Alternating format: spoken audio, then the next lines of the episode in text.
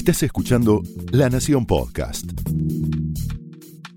A continuación, el análisis económico de José del Río en Mesa Chica.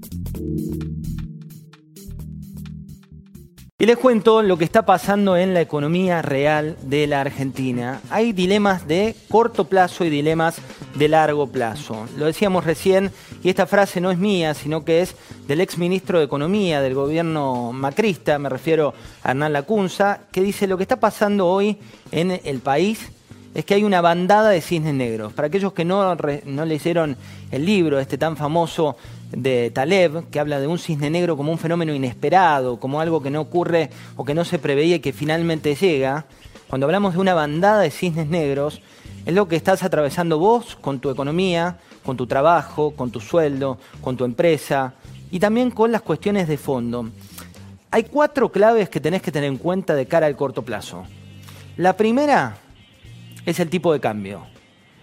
No está bien lo que está ocurriendo con este dólar a 110 pesos de dólar paralelo con el dólar oficial en 63 pesos. Dice la historia económica argentina, para aquellos que nos divierte y nos gusta leerla, que cada vez que esas brechas se amplían, cada vez que la brecha entre el tipo de cambio oficial y el tipo de cambio paralelo se amplía, empiezan a frenarse determinadas variables clave en la economía. Por ejemplo, en esta época es temporada alta para el campo. ¿Y el campo qué dice? Bueno, si yo te liquido y cobro 100 dólares y vos me pagás 60 pesos, pero el dólar está costando 110 en otro mercado, y por ahí me conviene guardar en el silo eh, un tiempo más mi cosecha.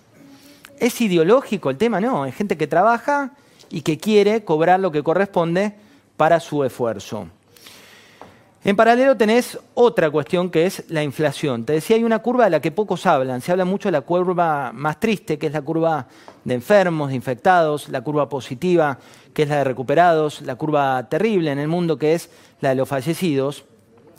Pero no se habla de la otra curva, que es la del Banco Central, que viene incrementando la emisión monetaria, la maquinita de hacer billetes, a un ritmo del 35% mensual. ¿Eso qué significa? Que hay un 35% más de plata en las billeteras y en las cuentas a la vista de la gente, pero plata que no tiene respaldo. Cuando la plata no tiene respaldo, ya sea en reservas del Banco Central o no tiene respaldo en la credibilidad de esa moneda, lo que ocurre es lo que te contaba al principio con gente que busca comprar un dólar, que no nos olvidemos, ya desde la gestión anterior, pero acentuado en esta gestión, tiene un cepo cuando el cepo no te deja llevar ese periodo, se van a los atajos y por eso es la presión que estás atravesando hoy. La inflación no va a ser un problema este mes. Ya lo es, lo viene siendo en la Argentina, pero me refiero el problema. Lo va a ser en los próximos dos meses, cuando, como le decía recién a Luis Majul, la plata esté circulando en las calles y salga de esta curva de cuarentena también monetaria. Hay otra variable, no menor, que es una variable de impericia, que es la de los depósitos. La vergüenza de lo que ocurrió con los jubilados en los bancos, por desidia del titular del Banco Central y por desidia también del titular del ANSES, me refiero a la foto que tuvimos hace ya más de una semana, tiene otro capítulo, que es la credibilidad de un sistema en el cual nadie cree. ¿Qué hizo la CUNSA en su gestión anterior cuando todos descreíamos de lo que podía pasar con eh, los ahorros, aquellos que tenían pesos o dólares, los que tenían. Habló con las cámaras de los bancos y le dijo, muchachos, abran tres horas más. No cierren a la hora que tienen que cerrar. ¿Qué hizo el gobierno bien en una primera etapa? Bueno, los bancos quedaron cerrados una semana, dos semanas, tres semanas hasta que volvieron a reabrir. Pero reabren con un turno, reabren con dificultad para el ahorrista, reabren con ciertas dudas y hay que tener mucho cuidado en la Argentina que la cuarentena en este caso no afecte la credibilidad de un sistema que es sólido. Te doy un número. La liquidez del sistema financiero, que es la plata que podés sacar, que podés mover, que tenés, como te decía recién, en cuentas a la vista, es del 65%. ¿Cuánto es la liquidez, esa plata que está en el sistema, que la podés sacar de manera inmediata en los países desarrollados? Es del 5%. Es decir, que no hay ningún problema en el sistema financiero como para dar una sobreatención a la gente. La liquidez histórica en la Argentina estaba en torno al 30%. ¿Qué viene después? Una recesión, ya lo anticipó hoy el Fondo Monetario Internacional, con una caída de 5,7% del Producto Bruto Interno. No es culpa del gobierno actual, es culpa de esta bandada de cisnes negros, pero hay algo que no puede pasar inadvertido.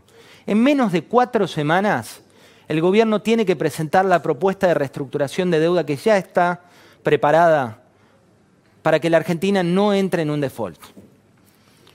¿Qué pasa si la Argentina entra en un default? Algo similar a lo del impuesto a la riqueza. Lo van a aplaudir al presidente durante tres días los del núcleo más extremo, los que creen que el que progresa es porque peca, los que creen que el que trabaja y que gana su dinero a fuerza de esfuerzo tiene que tener cada vez más impuestos. ¿Y qué puede pasar en el corto plazo con esta propuesta? Bueno, si vamos a default, el discurso de barricada van a ser aplausos por tres días del núcleo duro, del kirchnerismo extremo pero se va a administrar miseria por cuatro años. Con lo cual, más vale que esa reestructuración se llegue a buen puerto y que esto que está hoy latente y escondido se termine de, de arreglar. De eso se trata la economía que viene. Esto fue el análisis económico de José del Río en Mesa Chica, un podcast exclusivo de la Nación. Escucha todos los programas de La Nación Podcast en www.lanacion.com.ar. Suscríbete para no perderte ningún episodio. Estamos en Spotify, Apple Podcast, Google Podcast y en tu reproductor de podcast favorito. Seguí escuchando La Nación Podcast.